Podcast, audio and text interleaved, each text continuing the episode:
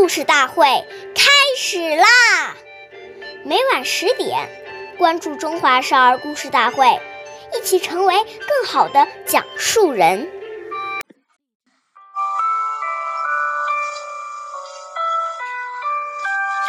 岁月易流逝，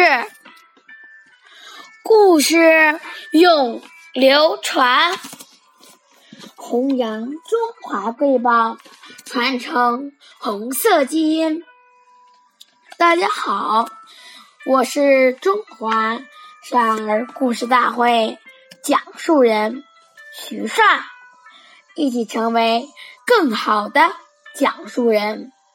今天我给大家讲的故事是故事大会红色经典故事第二十集。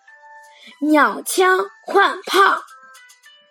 一九三八年，那个时候延安没有电，经常于夜间写作的毛泽东爷爷十分辛苦。当时担任他的保卫参谋的蒋泽民回忆道。夜晚，毛泽东写文章时，点两根蜡烛照明，烛光昏暗又跳动，很影响视力，容易使眼睛疲劳。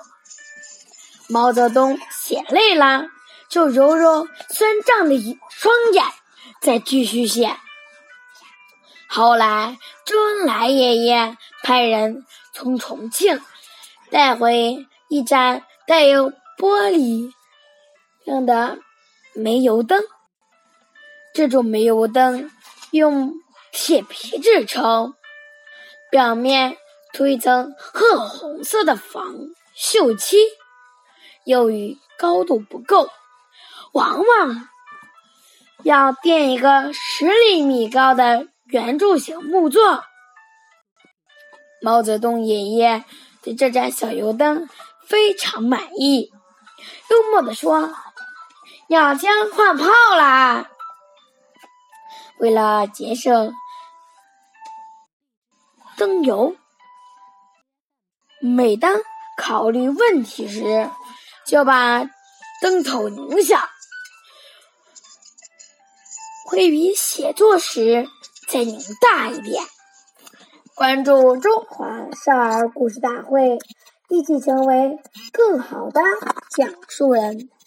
我们下期再见。